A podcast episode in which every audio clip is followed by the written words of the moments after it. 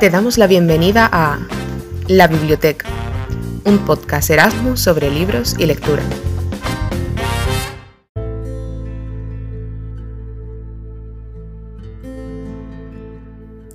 Pese a tener gran fama por su adaptación cinematográfica estrenada en Netflix el año pasado, Enola Holmes es una novela de misterio escrita por Nancy Springer. Es una saga que consta de seis libros, siendo el primero, El caso del marqués desaparecido, el libro a tratar.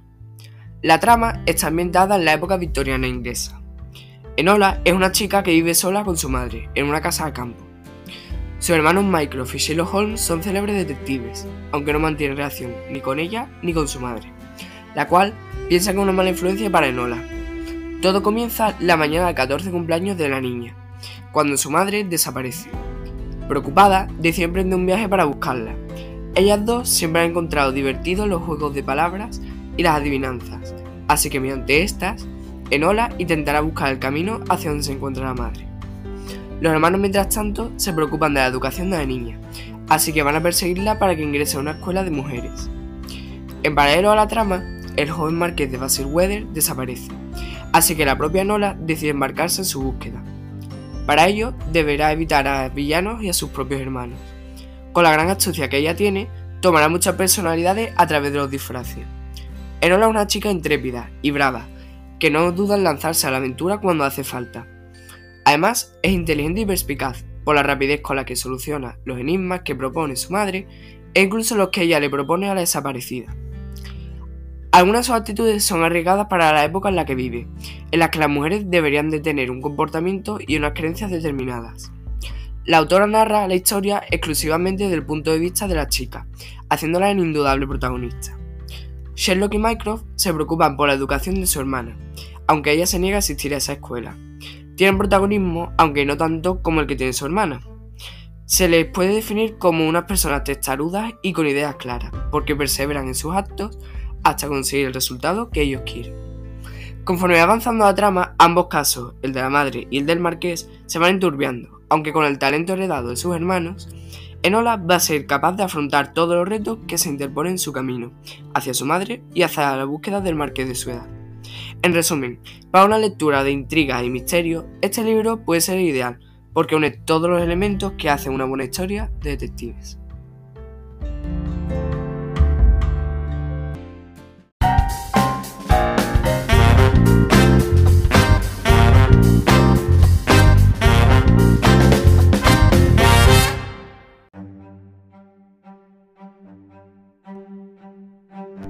Hoy voy a hablar sobre el primer libro de la trilogía de La Ciudad Blanca. Eh, la primera parte se llama El silencio de la Ciudad Blanca y bajo mi punto de vista es la mejor de las tres. Disfruté de este gran libro mm, desde la primera hasta la última página y por ello quiero hacer un breve resumen de lo que trata. Esta obra ha sido un gran éxito. Los derechos de traducción del Silencio de la Ciudad Blanca ya han sido vendidos a un total de 14 idiomas y eh, también destacar que se ha hecho una película basada en él. Fue estrenada en otoño de 2019 y se encuentra en la famosa plataforma que todos conocemos llamada Netflix. En resumen, la trilogía ha sido buena, pero la primera parte ha sido la más aclamada por el público. Esta gran historia comienza cuando Tasio Ortiz de Zárate va a salir de la cárcel. Tasio fue un gran arqueólogo condenado a un total de 20 años de prisión por unos asesinatos que supuestamente había cometido. Lo más impactante de toda la historia fue que su propio hermano eh, lo detuvo. Tasio nunca admitió que hiciera nada, a pesar de que todas las pruebas lo incriminaban. Cuando estaba a punto de salir, los crímenes se reanudaron con el mismo modus operandi de hace dos décadas. Dos personas de distinto sexo fallecidas, rodeadas de flores, y dichos cadáveres estaban posicionados con un gesto cariñoso entre ambos. Una nueva pareja de 20 años aparece muerta en la Catedral Vieja y la autopsia revela que su fallecimiento ha sido debido a picaduras de abejas en la garganta. Una y López de Ayala, junto con su compañera Estíbaliz, serán los encargados de resolver el crimen y eh, de tratar que no haya más víctimas. El asesino serial tiene muy clara su sus víctimas, puesto que todas ellas tienen un total de cinco apellidos compuestos a la vez, eran personas de familias acomodadas y en cada asesinato aumenta la edad con un rango de 5 en 5 años. Es decir, que si el primer crimen fue con una pareja de 20 años, el siguiente, en caso de tener lugar, sería con una pareja de 25 años. El tiempo corre en contra y tanto Unai como Estivali sufrirán grandes dificultades para seguir adelante. El asesino es bastante listo como para dejar pistas falsas y marearlos, pero también los conoce y está lo suficientemente cerca para saber cuáles son sus puntos débiles y, sobre todo, las personas que más le importan.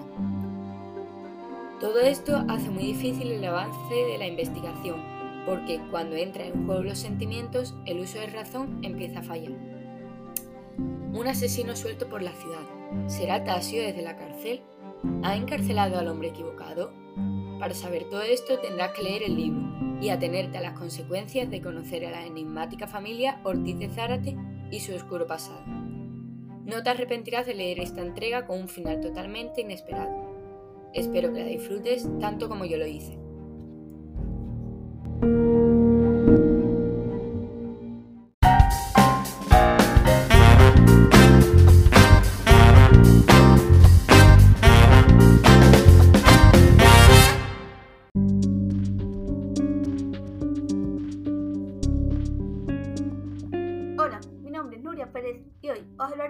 Sobre la famosa saga titulada Peligrosa Atracción. Esta fue escrita por Estela Pomares hace alrededor de 10 años. Estela actualmente tiene 28 años y comenzó a escribirla cuando solo tenía 16. Hablando sobre la saga, la podemos definir como magnífica, interesante e increíble. Consta de tres libros, titulados Peligrosa Atracción 1, Peligrosa Atracción 2, Almas Perdidas y Peligrosa Atracción 3, Siempre. Hace un tiempo podíamos encontrar la saga completa en la aplicación de Wattpad, pero desde septiembre de este mismo año no podemos encontrar el primer libro, ya que ha sido convertido a papel, por lo que poco a poco va desapareciendo la saga completa. En los tres libros, la protagonista principal es Blair, una chica que siempre había soñado con estar en los pasillos de la universidad. Ella y su hermano Nathan perdieron a sus padres en un accidente de tráfico, por lo que comenzaron a vivir con su tía Lily. Nathan fue a la universidad un año antes que Blair, ya que era un año mayor. Y cuando Blair llegó a la universidad, acompañada por su mejor amiga Norma, compaginó muy bien con el grupo de amigos de su hermano. Conoció a su mejor amigo, Ethan Johnson, la personificación de belleza, peligro y dolor. Pero, ¿y eso por qué? Bueno, a lo largo del libro nos podemos ir dando cuenta de que Blair se entrega todos sus aspectos a Ethan, y al cabo de un tiempo, Blair descubre sus mayores secretos. Él, su hermano y todo el grupo de amigos trabajan para una mafia de narcotraficantes, lo que hizo que Blair se enfadara con su hermano y que su relación con Ethan se convirtiera en una relación muy tóxica. Ella se quiso meter a la mafia para ayudarlos, pero no la dejaron. Hubo una gran guerra entre esa mafia y su mafia más odiada, lo que hizo que Nathan falleciera y que todo el grupo de amigos fuera condenado a cadena perpetua, menos Fred y Norma, ya que no formaban parte. Se me olvidó mencionar de que Blair estaba estudiando para ser abogada, ¿cierto? Bueno, pues gracias a sus dotes de abogada, pudo sacar tras cuatro años de lucha a sus amigos de la cárcel y vivió el resto de su vida junto a Isa. Aunque su relación cuando se conocieron fue muy tóxica, terminaron siendo una familia muy feliz y con el paso de los años todo el grupo de amigos se siguió viendo.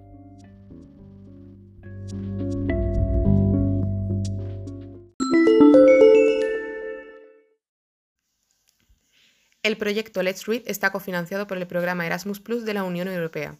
El contenido de este podcast es responsabilidad exclusiva del Colegio Nuestra Señora del Carmen en San Fernando, Cádiz, y ni la Comisión Europea ni el Servicio Español para la Internacionalización de la Educación son responsables del uso que pueda hacerse de la información aquí difundida.